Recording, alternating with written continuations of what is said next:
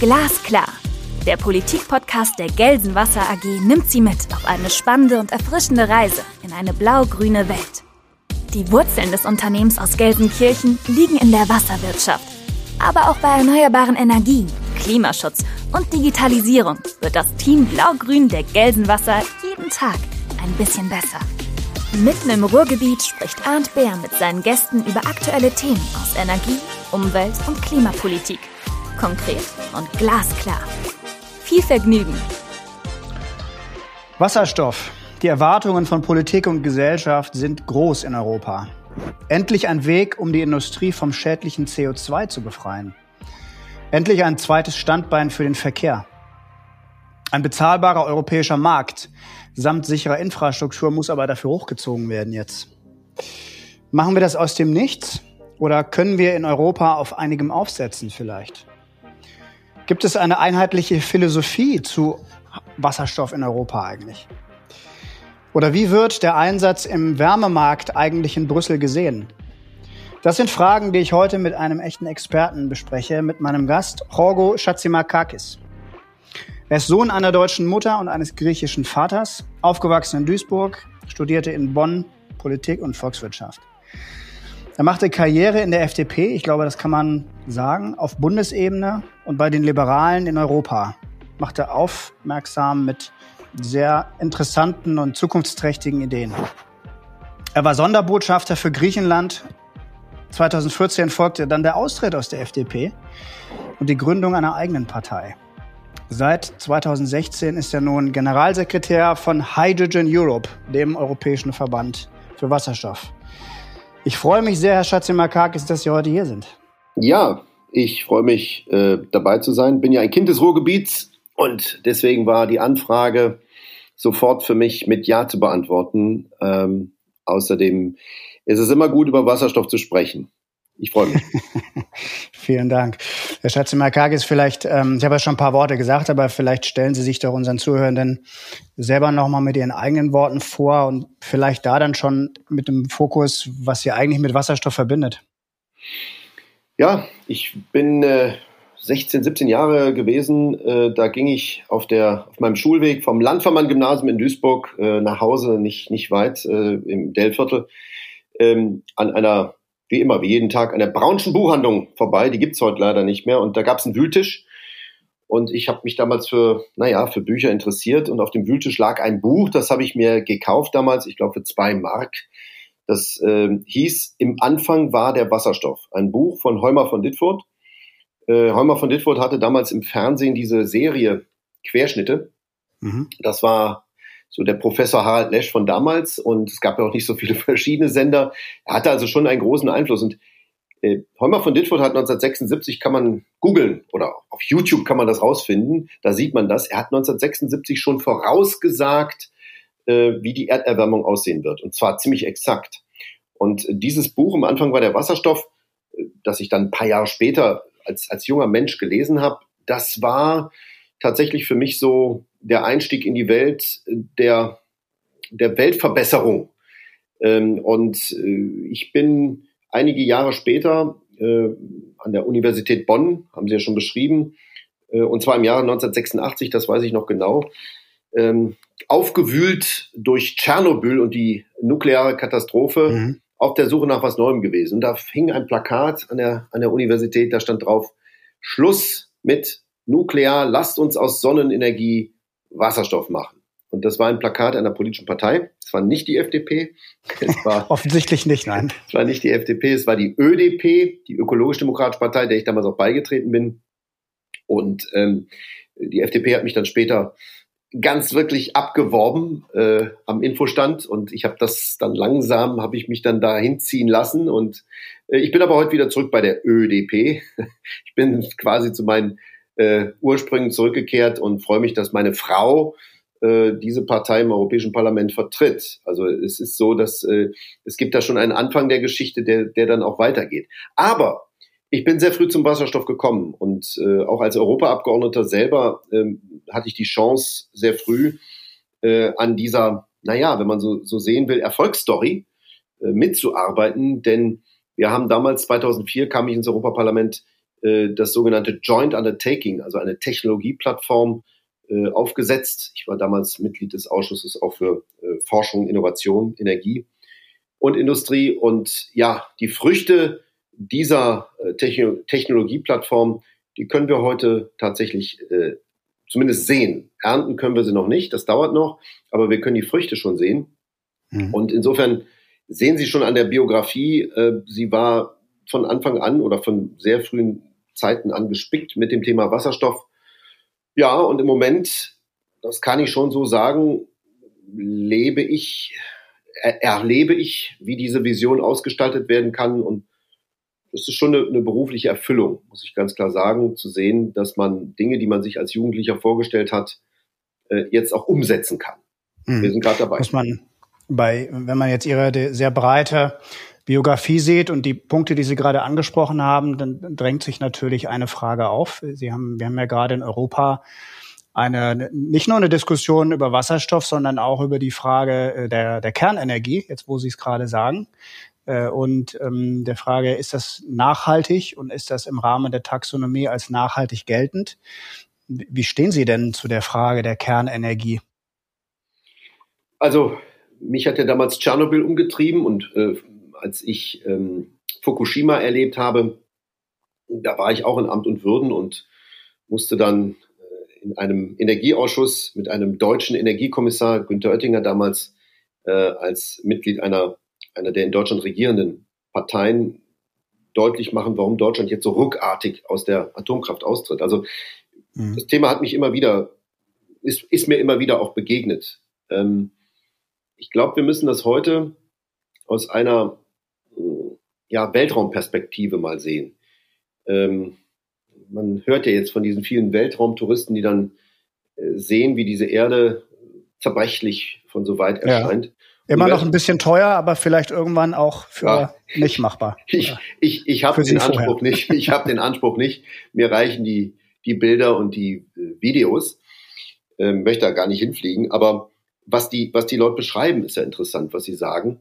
Diese Zerbrechlichkeit. Und uns allen ist doch mittlerweile klar und bewusst, dass die Klimaerwärmung ganz offensichtlich verursacht und wissenschaftlich nachgewiesen äh, durch äh, insbesondere Emissionen von CO2. Auch das hat Heumer von Ditford, genau das hat er 76 gesagt. Ist also nichts Neues.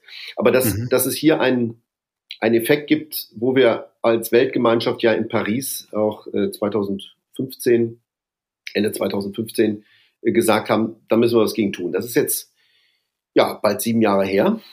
Und äh, das, was wir getan haben, ist zu wenig.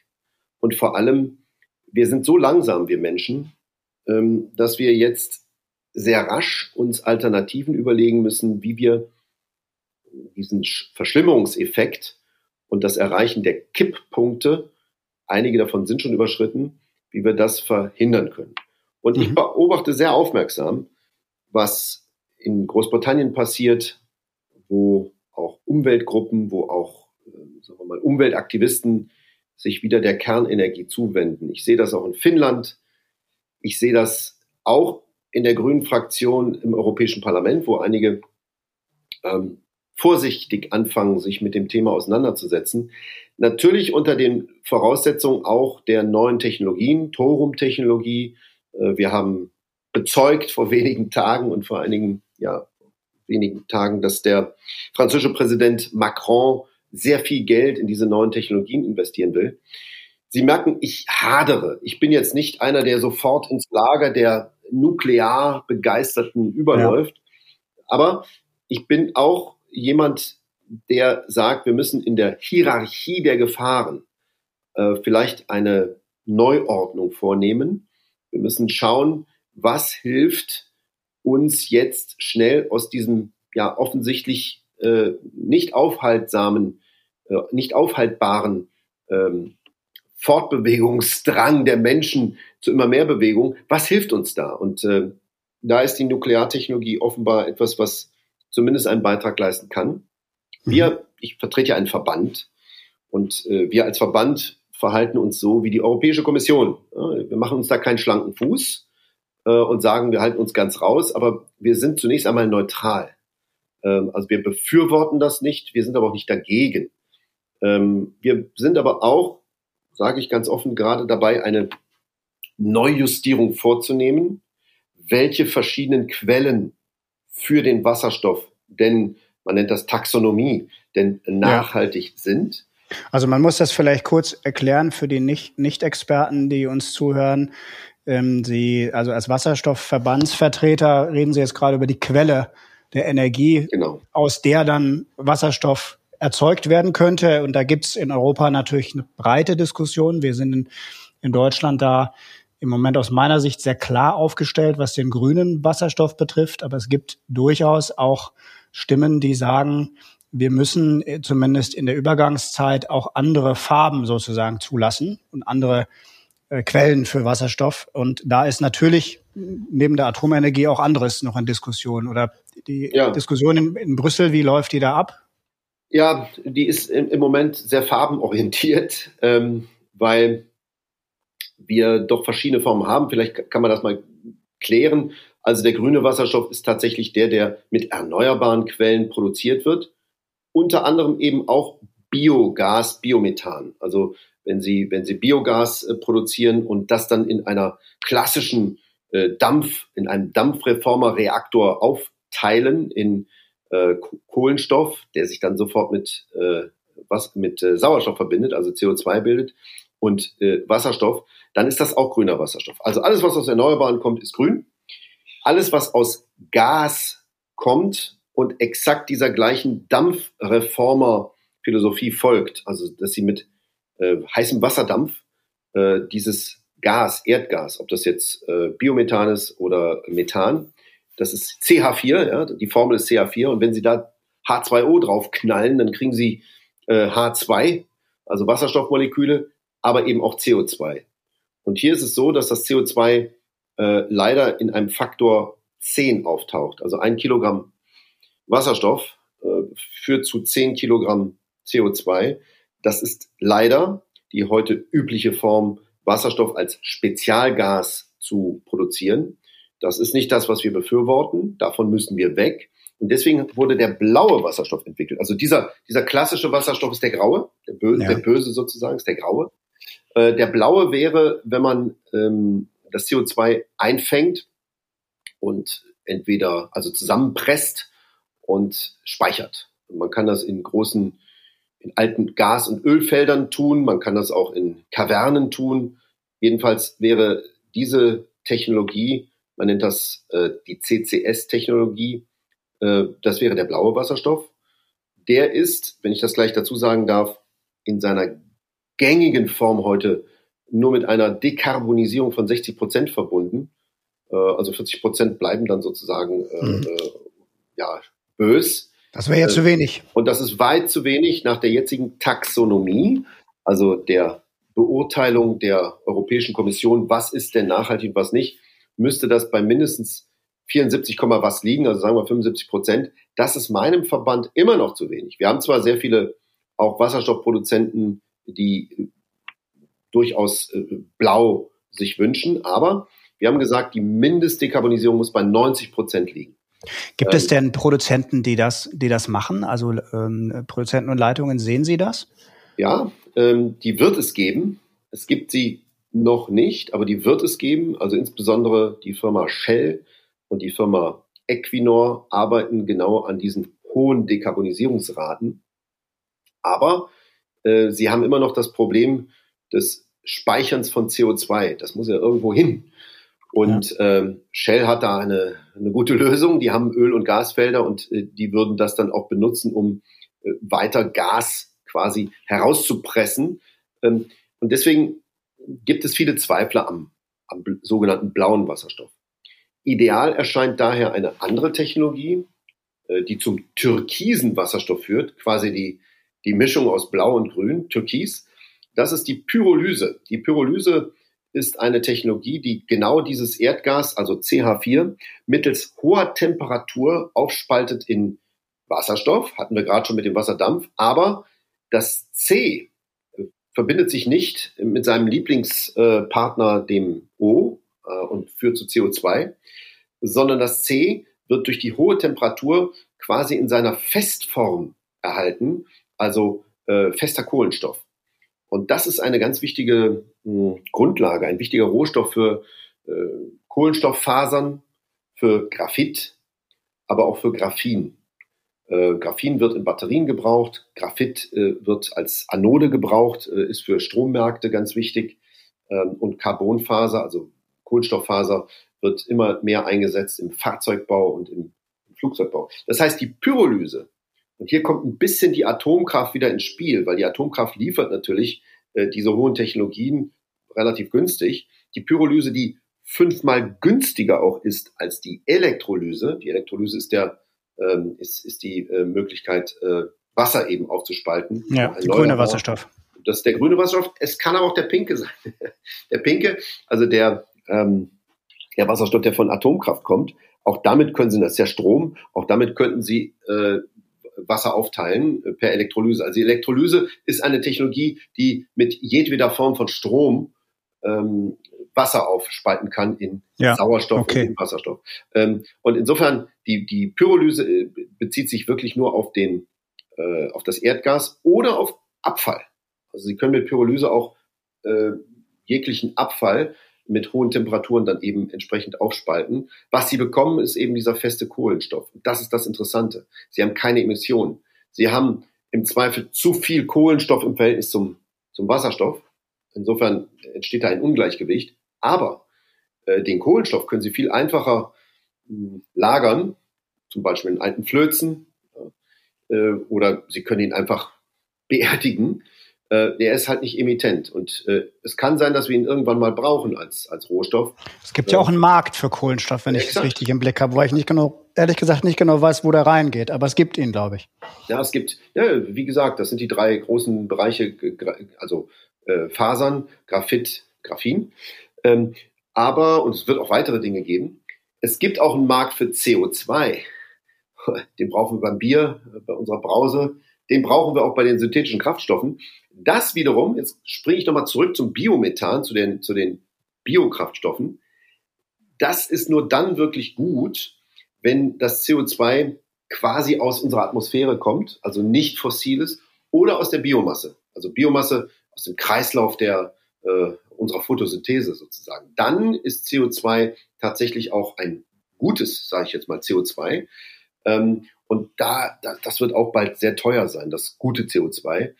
Äh, und das kommt aus diesen Biomethananlagen. Deswegen meine Botschaft an all diejenigen, die mich jetzt hören und sagen, Mensch, der Schatzimakakis, äh, der macht uns hier die, die Dampfreformmethode kaputt. Nein, die Dampfreformer werden ganz ideal dafür einsetzbar sein, äh, Biomethan zu spalten und dann eben dieses gute CO2, was unheimlich wertvoll ist, dieses gute CO2 zu bekommen und genauso Wasserstoff, grünen Wasserstoff zu bekommen. Also nichts ist ein sogenanntes Stranded Asset hier in dem Bereich. Wir müssen nur andere mh, hm, Gase dafür nehmen. Und diese Biomethan-Geschichte, die wird von uns auch sehr aufmerksam verfolgt. Wir sind sehr nah äh, an unserem europäischen Bruder äh, oder unserer Cousine, je nachdem, wie man sieht, der European äh, Biogas Association, also die, unser, der Verband, der das hier in Europa steuert. Und wir, wir haben auch eine gemeinsame Strategie, weil äh, wir werden beide offenbar in der großen Strategie, die von der Kommission im Dezember vorgelegt wird, das dritte Gaspaket, das sich jetzt eben äh, nicht mehr mit der Reinheit von Erdgas auseinandersetzt und mit Standards, sondern es wird auch ganz anders heißen. Es wird Wasserstoff und dekarbonisierte Gase Paket heißen. Mhm. Und damit zeigt sich Das schon, ist das Paket, was den Namen mittlerweile, glaube ich, dreimal geändert hat, wenn ich es richtig in Erinnerung habe. Ja. Aber der neue Name gefällt uns, glaube ich, als Branche ganz gut. Ja, der gefällt auch uns äh, als Hydrogen Europe ganz gut, wenn das Ding jetzt plötzlich Hydrogen heißt, Hydrogen ja. Package. Ähm, es zeigt ganz klar, dass die Europäische Kommission den Wasserstoff aus der Nische in der er war, als ich ein ganz kleiner Junge war, war, war es ja noch nicht mal eine Nische. Aber als ich Abgeordneter war, 2004, da war es eine kleine Nische. Da hatte dieser Jeremy Rifkin, äh, dieser berühmte oh ja, ähm, den kenne ich. Ja, mhm. dieser tolle Bücher geschrieben. Tolle Bücher und ein Buch hieß eben The Hydrogen Economy. Ja. Er hat also 2002 äh, dieses Buch herausgebracht und der Jeremy Rifkin, der hat's gut. Also im Gegensatz äh, zu anderen Menschen, der muss nur Ideen. Der muss nichts umsetzen. Der muss nichts umsetzen. und, und der macht damit richtig gut Geld auch und ich, ich bewundere das auch. Also ähm, seine Ideen sind auch gut, aber ja. er schreibt das dann und dann fährt er nach Hause nach er da? In, in, in, ich glaube, in Massachusetts ist er und äh, ja, von der MIT kommt er, glaube genau. ich. Ne? Also ich habe ihn immer sehr stark verortet mit den mit den Digitalisierungsthemen und mit dieser These, dass die Chips äh, viel schneller wachsen in ihrer Intelligenz und ihrer Größe, als wir das auf dem Schirm haben alle. Ja, ein ganz spannendes Thema, weil er sagt, die wachsen so schnell. Ich habe mal eine Zeit für Infineon gearbeitet vor meiner Abgeordnetentätigkeit. Oh, können Sie sich ja aus diese, ja, diese Wachstumszahlen äh, sind mir da ganz bewusst. Im Moment stockt es ein bisschen, ja, weil es an den Rohstoffen mangelt. Aber äh, in der Tat wächst das so schnell, dass er, und das ist das interessante Neue, was er sich da ausgedacht hat, dass er sagt, durch dieses starke Chipwachstum, aber auch durch die technischen Möglichkeiten, werden wir irgendwann eine sogenannte Shared Economy haben.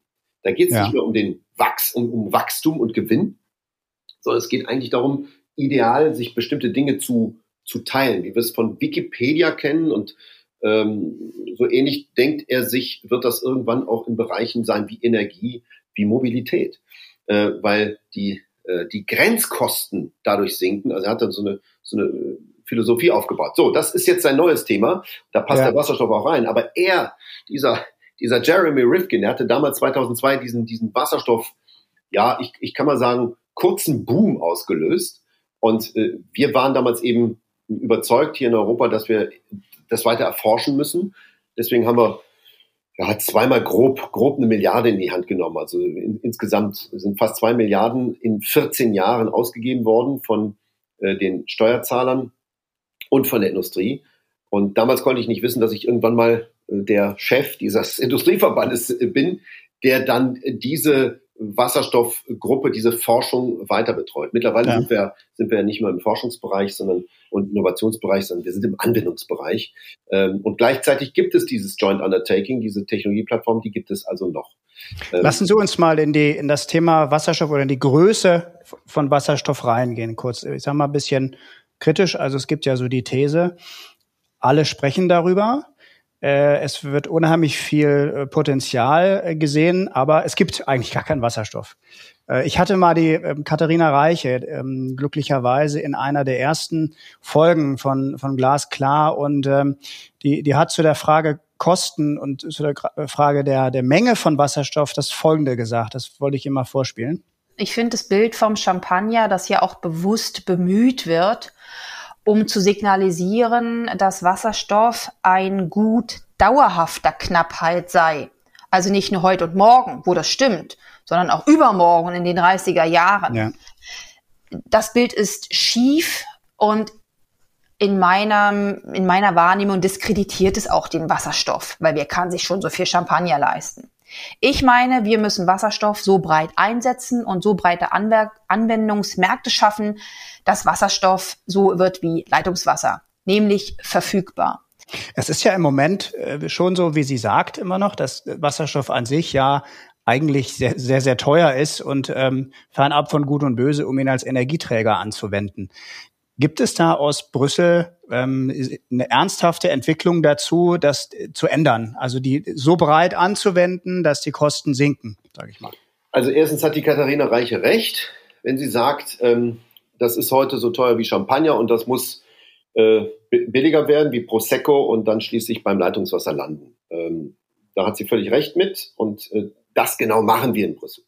Wenn ich sage wir, dann äh, meine ich damit äh, natürlich die politischen Entscheider, aber die brauchen ja auch eine Vorstellungskraft. Was kann gemacht werden? Ein Entscheider braucht immer auch äh, einen Rahmen. Und da arbeiten wir als Industrieverband sehr eng mit der Kommission zusammen und versuchen, diesen Rahmen aufzubauen. Ähm, ich komme gleich mal zu konkreten Zahlen. Ich will aber erstmal äh, sozusagen erläutern, wie wir die Preise senken. Wie hm, überall sonst auch. Ganz einfach durch Volumen. Das ist ja äh, ganz einfach. Ich, ich will, eine Spitze will ich doch loslassen, weil äh, der Vorwurf des Champagners, und das gibt's ja alles gar nicht, kommt ganz bewusst und aggressiv aus der Stromecke. Ja, ja. Das sagt sie übrigens auch. Also das wollen wir nicht verkürzen, das Zitat. Also das ist, ähm, sie sagt im Grunde vorher auch, dass das relativ bewusst eingesetzt wird, um dem ganzen Thema äh, auch gar nicht die Chance zu lassen, groß zu werden, so nach dem Motto. Also das sage ich auch deutlich hier. Wir, wir merken, dass aus bestimmten Teilen der Stromwirtschaft, nicht aus allen, glücklicherweise, wir haben sehr viele rationale Mitglieder, die wissen, dass sie mit Wasserstoff auch Geld verdienen und aus der Stromecke kommen. Aber es gibt einige, die haben das noch nicht verstanden. Ja, die äh, wollen sozusagen den großen Kuchen, den sie sich aufgebaut haben, äh, mit der All Electric, ja, mit dem äh, All-Elektrifizierungsszenario, da haben sie sich schon äh, also in, in Weltbeherrschungsszenarien gesehen. Das ist natürlich alles Co-Colores, um das mal ganz klar zu sagen. Ja, wir haben äh, das Dumme ist, es gibt auch noch Physik. Ja, das ist das Dumme dabei. Wir können nicht in einer Welt, wo wir 80 Prozent unserer Energieströme auf Basis von Molekülen machen und nur 20 auf Basis von Elektronen, das können wir nicht einfach umdrehen. Und das haben die gewollt. Die haben sogar gewollt, dass wir es auf 100 Prozent Elektronen gehen. Das geht rein technisch nicht. Das geht auch von den Rohstoffen her nicht. Ich verweise nur mal kurz auf äh, den Preis von Kupfer gerade. Also der Preis von Kupfer gerade eben mal kurz in die, in die, in die Preislisten gucken. Das kann sich keine Sau mehr leisten im Moment. Und Kupfer brauchen wir natürlich, um äh, die ganzen Stromnetze hochzufahren. Äh, und Kupfer geht auch aus. Hier ist das Problem. Für den Stromnetzausbau meinen Sie, wenn Exakt. wir tatsächlich alles über Strom fahren Exakt. würden, was, was glaube ich ja rein rechnerisch auch ohnehin schwierig wird.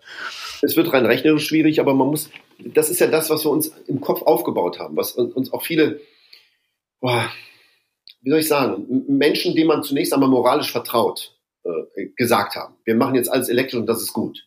Äh, die Kehrseite, dass mit all elektrisch äh, wir zum Beispiel das Thema Batterie Recycling, geschweige denn die Rohstoffe für die Batterien, nicht im Ansatz gelöst haben. Äh, und da haben wir uns jetzt was eingebrockt. Ne? Wir haben uns im Kopf gesetzt, das ist gut. In Wirklichkeit ist es teilweise gut. Aber es ist nur dann gut, wenn es eben in Zusammenarbeit mit den Molekülen laufen wird. Selbst IRENA, IRENA ist die uh, International Renewable Energy Agency, also uh, das, was in Abu Dhabi und auch in Bonn sitzt, ähm, die sind jetzt mittlerweile bei, bei 50-50 angekommen. Die sagen, wir werden nur 50 Prozent auf Elektronen umstellen können. Ich persönlich behaupte mal, ähm, ja, das geht in die Richtung, aber am Ende wird's, wenn wir bei 40 Prozent Elektronen landen, ist gut. Wir müssen aber die 60 Prozent Moleküle, die müssen wir dekarbonisieren. Die müssen wir äh, komplett auf No Carbon umstellen. Und nochmal kurz zu der Farbenlehre von vorhin. Uns interessiert die Farbenlehre eigentlich weniger als dieses No Carbon. Das ist mir wichtig. Wie kann ich den Carbongehalt, wie kann ich den CO2-Gehalt aus den Gasen rauskriegen und überhaupt aus allen Molekülen?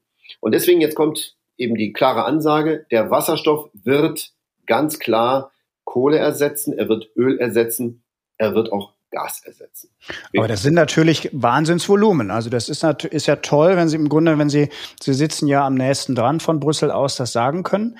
Gibt es, wenn man mal so ganz groß das Bild aufmacht, auf dem Weltmarkt tatsächlich das Potenzial dafür, in, in dieser Größenordnung Wasserstoff zu denken?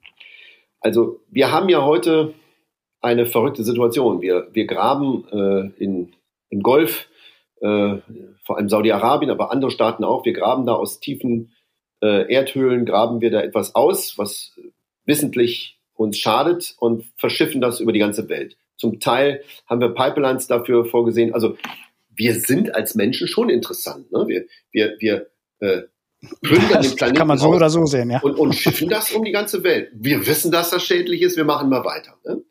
Ähm, so, jetzt geht es uns darum, diese ganzen Prozesse, die ja stattfinden, diese ganzen ähm, auch Infrastrukturen, die es gibt, tatsächlich zu nutzen, um Wasserstoff beziehungsweise die Derivate von Wasserstoff, die genauso wichtig sind und genauso wichtig sein werden, hierüber zu transportieren. Also, ähm, all das, was heute Erdöl ist, wird in Zukunft entweder komplett Wasserstoff in seiner gasförmigen oder in seiner flüssigen Form sein oder eben ein synthetischer Kraftstoff. Synthetischer ja gut, das, Kraftstoff das sagen Sie so, aber das ist ja, das verlangt ja eine Entscheidung derjenigen, die es fördern. Äh, und das wären ja, ja. dann die im Grunde die, die, die Saudis und, und, andere, die dann die Entscheidung treffen müssen. Wir ändern unser Geschäftsmodell komplett. Ja, und ich weiß nicht, ob äh, Sie mal das letzte G20-Protokoll sich angeschaut haben. Also die, Saudi, die Saudis waren die Gastgeber des letzten großen Gipfels. Jetzt sind die Italiener, glaube ich, dran, aber, äh, aber davor waren die Saudis dran. Und da steht im Kommuniqué ganz eindeutig, wir streben an, äh, uns von der fossilen, vom fossilen Paradigma zu verabschieden und streben das, sie nennen das Carbon Circular Economy, also die, die Kohlenstoff-Kreislaufwirtschaft. Ich hatte kürzlich die Ehre, in einer bilateralen Verhandlung zu sein zwischen dem Königreich Saudi-Arabien mit Wirtschaftsminister und mit der Europäischen Kommission. Ich hatte dort einen Beitrag auch zu leisten. Und ich muss sagen, mich hat die für mich sensationelle Kehrtwende der, der Saudis weg von fossil, das haben sie da stolz präsentiert. Sie haben die 4R-Theorie, äh, das, das kommt aus der Umweltbewegung der, der frühen 80er, also mhm. Recycle, Replace, Remove und Reduce. Die vier Rs haben sie da rauf und runter dekliniert, haben gesagt, wir machen. kommt ja nicht unbedingt aus dieser Ecke, ne? Kommt gar nicht aus dieser Ecke. Und ich habe mir den, äh, wir waren in einer Online-Konferenz und ich habe meiner Frau, die ja Abgeordnete ist und auch noch der grünen Fraktion angehört, obwohl sie keine Grüne ist. Aber ich habe gesagt, komm, komm mal kurz gucken, das musst du dir anschauen. Und dann, dann haben wir uns das gemeinsam am Bildschirm angeschaut. Es ist fantastisch. Es hat mich auch umgehauen. Ich bin kein großer, soll ich sagen, kein, kein, ich bin nicht im Fanclub Saudi-Arabien. Aber hier war ich also wirklich angetan von dieser, ja, kompletten Kehrtwende. Das heißt, die Jungs in Riyadh und am Golf, die sind schneller als manche NGOs. Das kann ich auch nicht, das kann ich nur sagen. Sie sind auch schneller als Russland. Also Russland hat da auch noch einiges aufzuholen. Und die Russen mhm, können. Ein anderer großer Player an der, auf dieser Bühne, ne, Player, auf den es ankommt. So ist das. Und die Russen könnten ähm, auch zum Beispiel Nord Stream 2 nutzen für, äh, für Wasserstoff, ja? indem sie selber den Wasserstoff äh, dort äh, herstellen. Ähm, sie können das aber auch anderen überlassen, dass, dass man das dann eben am, am Ausgangspunkt macht. Aber besser wäre es doch für die Russen, wenn sie da einsteigen. Die sind noch nicht ganz so weit. Das gebe ich Ist Nord Stream 2 verwendbar für, für ja, Wasserstoff, ja. Wo, wo ich sie gerade dran habe? Ja? ja, 80 Prozent dieser Pipeline kann genutzt werden. Die 20 Prozent, die noch nicht genutzt werden können, das sind die Kompressoren.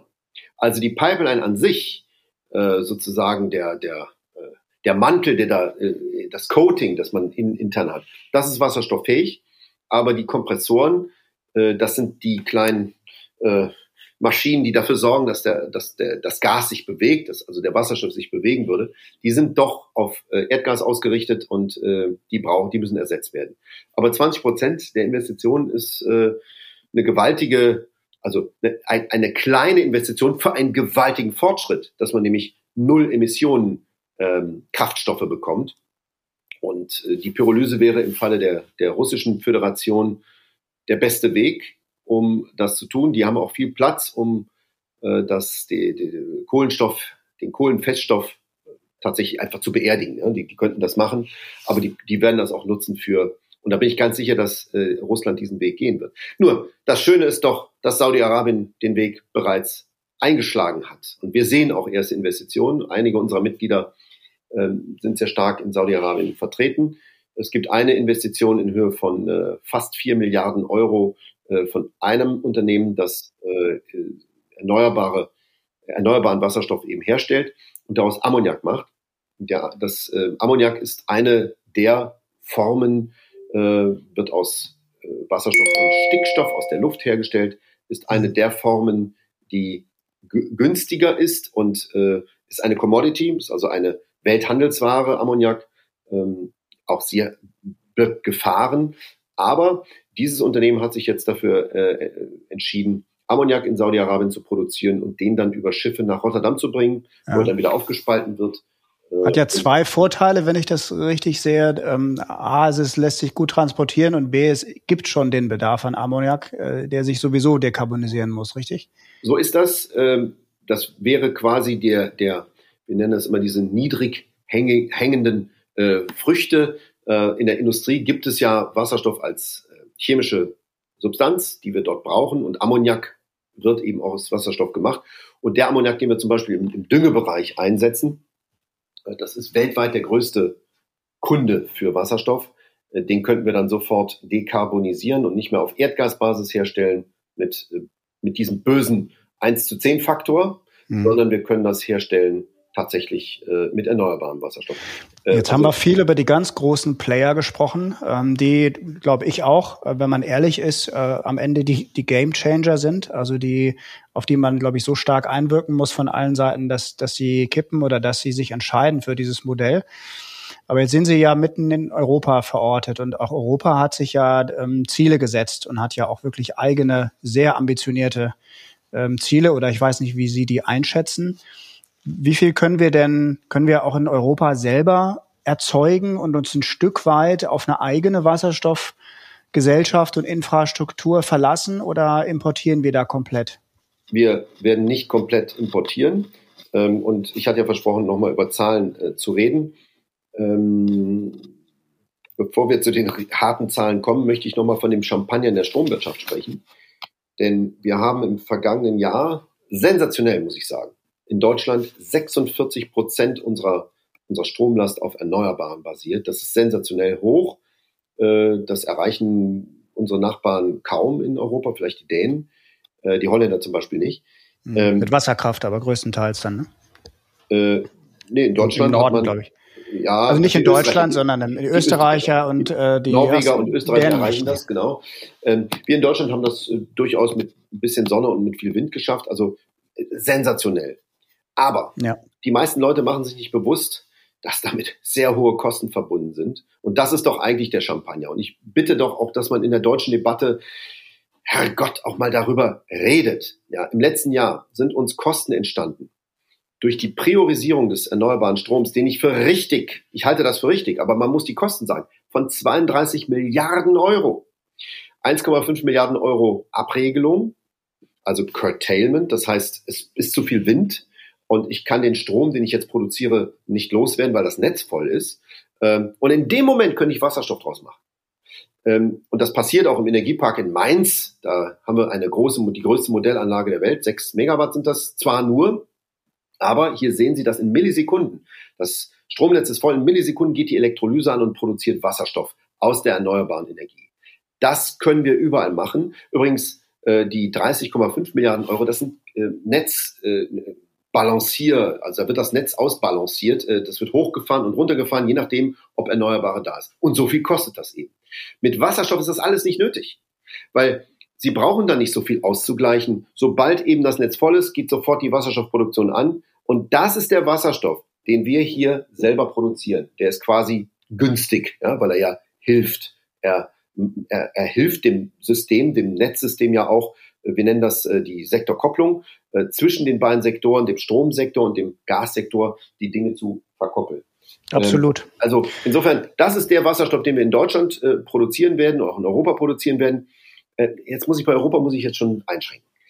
Wenn ich mal zu einer konkreten Zahl kommen kann in unserem Wasserstoffbereich, ähm, es hat jetzt das JRC, das Joint Research äh, Center, also unsere, unsere äh, EU-eigene Forschungsinstitution, die hat jetzt Preise von drei bis fünf Euro pro Kilo Wasserstoff in ganz Europa errechnet. Ähm, wir liegen zum Teil drüber, nämlich in Helsinki, äh, wo es nicht so viel Erneuerbare gibt. Zum Teil liegen wir weit drunter. Also wir erreichen in Spanien äh, sehr bald, wir sind jetzt bei ungefähr zwei Euro pro Kilo und wir werden bald auch das noch äh, brechen. Ähm, wir werden bei anderthalb landen. Es gibt dort ein großes Projekt, das heißt High Deal, HY und dann Deal. Ähm, die haben jetzt schon vertragsfest 95 Gigawatt bis 2030 Ausbau haben sie jetzt schon äh, sozusagen im Plan. Und das die, wäre dann schon wettbewerbsfähig ja, zu normalem Wasserstoff. Fast, absolut, ne? absolut. Das ist total wettbewerbsfähig. Ähm, ein, ein, ein LKW, der kann heute schon mit einem Kilopreis von unter drei Euro, kann, ist der, kann ja schon den Diesel schlagen. Und äh, da sind wir, da sind wir in der Regel schon in Europa jetzt schon bei den, bei den äh, sozusagen, wenn wir die Projekte umsetzen, die wir jetzt alle in der Planung haben. Allein diese Woche äh, haben zwei kleine Mitgliedsunternehmen von uns, äh, das ist äh, Sunfire und äh, ITM, die haben zusammen 350 Millionen Euro eingesammelt an. Ja, Sunfire aus Dresden, ne? Sunfire aus Dresden mhm. äh, äh und ITM, die sind Briten. Jetzt stellen Sie sich mal vor, ich sage das jetzt hier mal ganz offen. ITM hat vor zwei Jahren, vor anderthalb Jahren versucht, unser visionäres Papier von den 40 Gigawatt bis 2030 aufzuhalten. Die haben gesagt, das können wir nicht. Ja, und jetzt werden die zugeschüttet mit Geld und kündigen an, wir machen fünf Gigawatt pro Jahr. Was ich damit sagen will ist, ähm, wir erreichen das alles. Wir müssen nur die Weichen dafür stellen. Ja? Dieser Champagnerpreis, der wird sehr rasch äh, äh sozusagen runtergehen auf Leitungswasserpreis, äh, wenn wir die Weichen richtig stellen. Und trotzdem werden wir um die Importdimension nicht herumkommen. Wir werden importieren müssen. Wir werden also eine Mischsituation haben, äh, wo, ich sag mal, 20 Prozent, vielleicht ein bisschen mehr unseres Wasserstoffs aus heimischer Produktion stammen können. Aber der allermeiste Wasserstoff wird importiert. Entscheidend für uns ist doch, dass wir ein resilientes System aufbauen, also viele Zulieferer, nicht nur Saudi-Arabien, aber auch nicht nur Marokko und Tunesien, sondern eben auch Russland, eben auch neue Spieler wie Mauretanien, Namibia, Südafrika. Äh, und der neue Gigant am Wasserstoffhimmel wird definitiv Chile sein, weil die haben die die haben weltweit die idealen Bedingungen. Die sind weit weg, aber ist ja auch ein Stück per Schiff, ne? Aber das ist, äh, da wird viel per Schiff gemacht. Porsche ist dort vor Ort mit Siemens und produziert jetzt schon synthetische Kraftstoffe, weil es doch so billig zu produzieren ist. Ähm, die haben mit der Akatama-Wüste äh, 2000 Meter hoch, saukalt, viel Sonne, viel Wind die besten Bedingungen auf der ganzen Erde. Aber dann müsste man den Schiffsverkehr natürlich ganz schnell dekarbonisieren, weil das sind ja, glaube ich, Irrsinnsdimensionen, die da an, an, äh, CO2 verbraucht werden. Die, die größten 17 Schiffe der Welt brauchen so viel wie ein, ein europäisches Land. Ne? Also in der Tat, in der Tat. Und äh, Schiffe brauchen unterschiedliche Kraftstoffe. Äh, jedenfalls haben wir eine sehr genaue Be Berechnung gemacht. Die Schiffe, die große Entfernungen zurücklegen, die fahren übrigens als Zweitakter, weil die fahren ja eher langsam und mit so einem Zweitakter mit Ammoniak. Größte Firma der Welt ist in Deutschland, die solche Motoren herstellt, das ist MAN.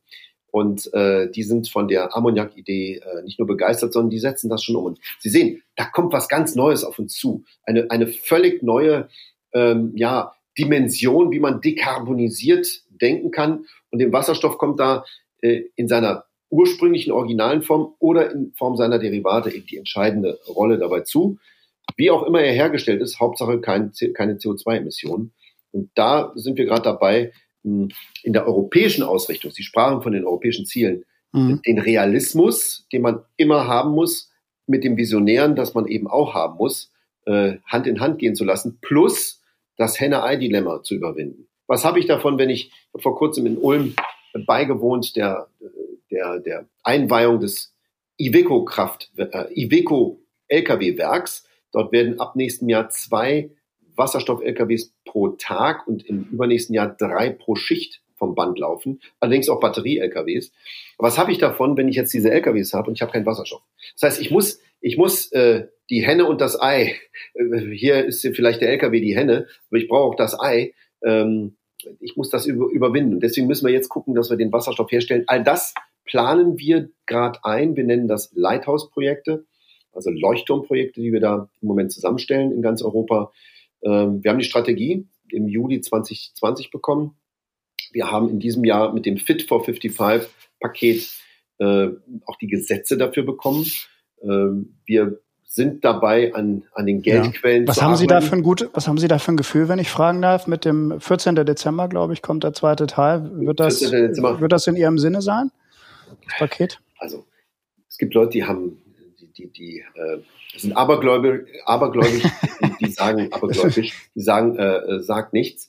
Ähm, Nein, ist klar, also brauchen sie ja nicht. Also allein, allein äh, die Tatsache, dass das Ding Wasserstoffpapier heißt äh, und nicht mehr Gaspapier, ich glaube, das sagt schon einiges. Und äh, ja. ich, ich freue mich, dass unsere Nomen est Omen. Nomen est Omen. Ich freue mich, dass unsere Experten jedenfalls, äh, die wir im Verband haben, äh, sowohl über unsere Mitgliedsunternehmen als auch in meiner kleinen Truppe hier, dass die Experten sehr wohl gehört werden, dass die Kommission, die ja den Vorschlag machen wird, äh, sich intensiv bemüht, sachgerechte Vorschläge zu machen. Und da kann ich mich nur darüber freuen.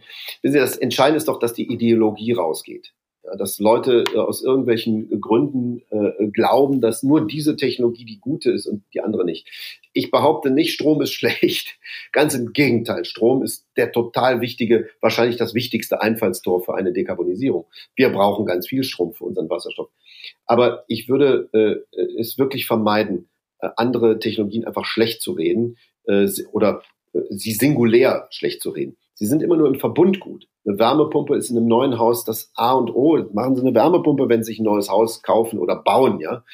Aber wenn Sie ein altes Haus äh, renovieren müssen, dann ist die Wärmepumpe nicht ideal, sondern dann sind es andere Faktoren, die da vielleicht Brennstoffzelle. Also Sie sehen Wasserstoff auch im Wärmemarkt, Entschuldigung. Ja, über die Brennstoffzelle oder über andere Technologien. Ja, selbstverständlich. Es gibt ähm, ähm, im Wärmemarkt, ähm, Sie, es gibt in Deutschland diese Ausschließeritis, ja, dass da irgendwelche selbsternannten Gurus kommen und sagen, ich schließe das für den Wärmemarkt aus. Äh, warum?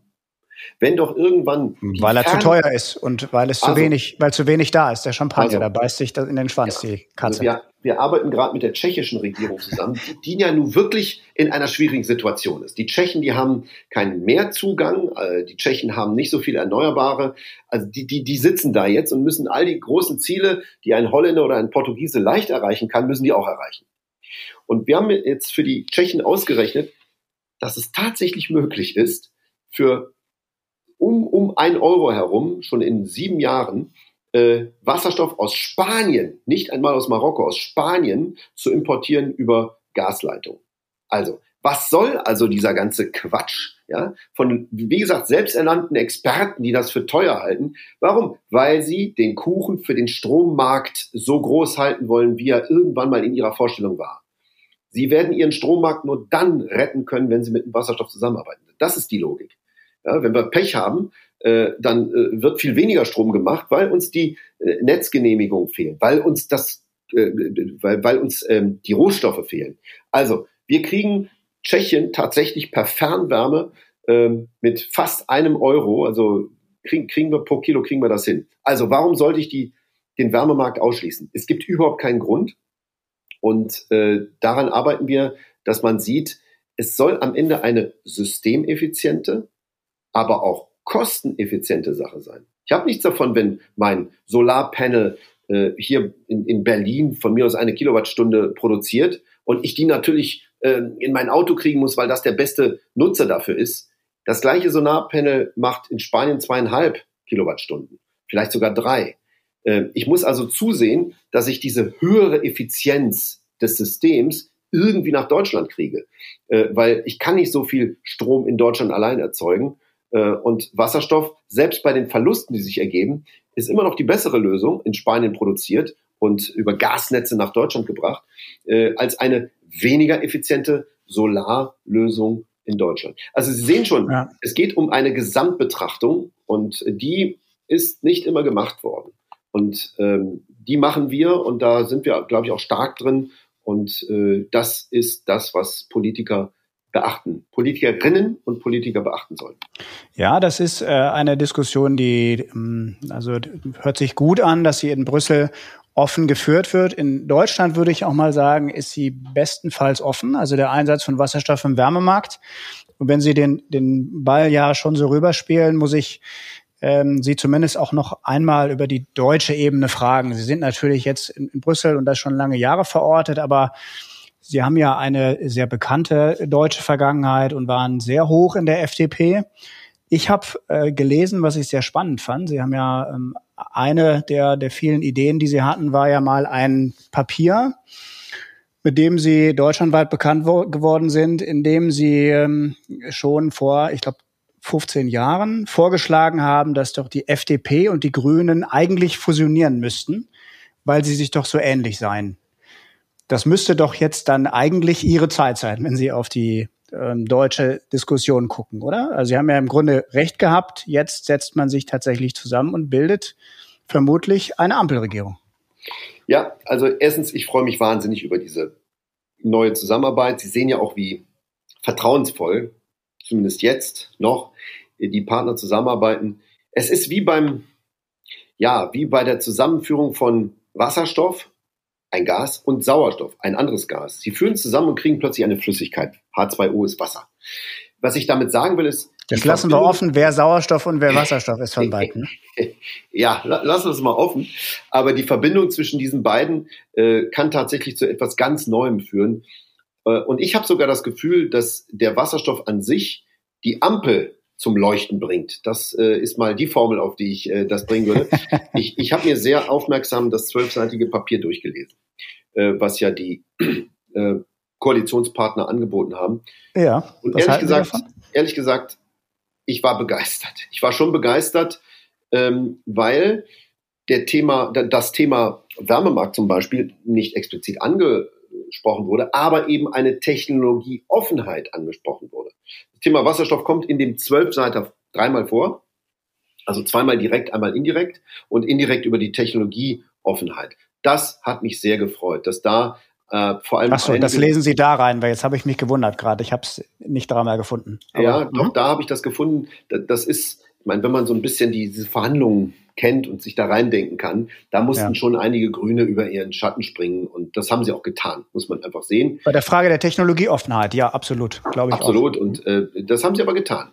Äh, ja, es stimmt, dass die FDP da gut verhandelt hat, aber ähm, sagen wir mal, sind wir doch mal ganz ehrlich und deswegen bleibe ich bei diesem Bild, hier entsteht was Neues. Diese super ambitionierten Ziele, die wir haben, die erfordern wirklich einen komplett neuen Ansatz. Äh, wir streiten uns immer über Kohleausstieg 30, 38. Äh, ja, selbst wenn wir 30 aussteigen, dann müssen wir doch etwas haben, was das Ganze ersetzt. Und das kriegen die über den Wasserstoff tatsächlich hin. Ähm, es ist, glaube ich, gelungen, auch auf die letzten Meter, das gebe ich auch zu, äh, durch einige ähm, Neuerungen auch, die wir zeigen können im Markt, viele Grüne zu überzeugen, dass es keinen Sinn hat, einfach wegzugucken bei Wasserstoff und immer nur blind diesen ja, All-Electric-Fantasien äh, äh, zu folgen. Das ist das Wichtige. Die Liberalen müssen lernen, dass sie Klimaschutzziele tatsächlich ernst nehmen müssen. Ja, und vielleicht, vielleicht landen wir bei so etwas wie einem, ich nenne jetzt mal ein neues Wort, äh, nachhaltigen, qualitativen äh, erleichtern, also the, the Sustainable äh, Quantitative Easing. Äh, das ist ja das, was die Notenbanken seit vielen Jahren machen. Sie kaufen Staatsanleihen ja, quasi drucken sie Geld. Ja. Ähm, wenn wir das aber jetzt zielführend einsetzen, nur für sogenannte Nachhaltigkeitsbonds, also wenn die Zentralbanken nur für die großen Projekte dieser ja, Disruption, muss man es ja schon nennen, ähm, äh, diese Staatsanleihen kaufen, dann sind wir in einer ganz neuen Situation. Das hat nicht viel mit Verschuldung zu tun, sondern das hat was damit zu tun, dass man man muss auch keine Steuern erheben dafür. Das heißt, die FDP würde ihr Versprechen wahrmachen können und die Grünen könnten mit mehr Masse, mit mehr Kapital äh, arbeiten, um diese ganzen Klimaziele mit den entsprechenden Technologien und Infrastruktur, nicht zu vergessen, äh, auszustatten.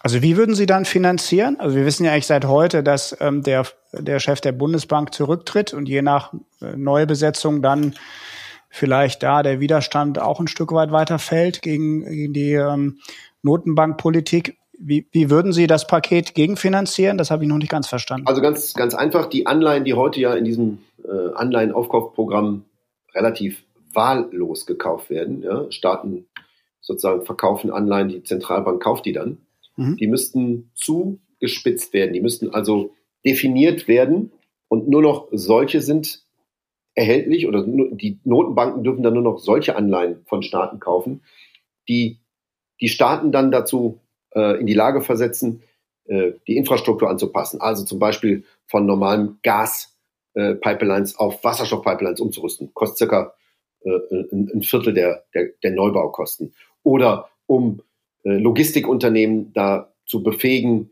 von äh, Dieselfahrzeugen auf Batterie- oder eben Brennstoffzellenfahrzeuge umzusatteln.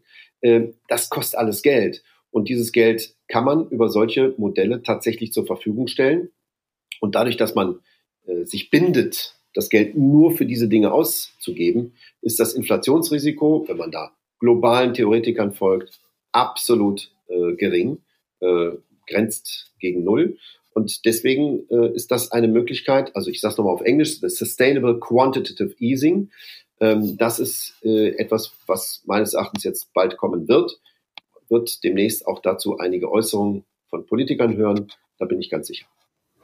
Hm, das klingt, als ob Sie diese Idee schon eingebracht haben oder einer derjenigen sind, die Sie mindestens auf dem Schirm haben. Das ähm, finde ich spannend. Ähm, und ich bin natürlich als Bürger sehr gespannt darauf, wann die Koalition ähm, mit einem Vertrag dann an die Öffentlichkeit geht. Es soll ja kurz vor Weihnachten sein.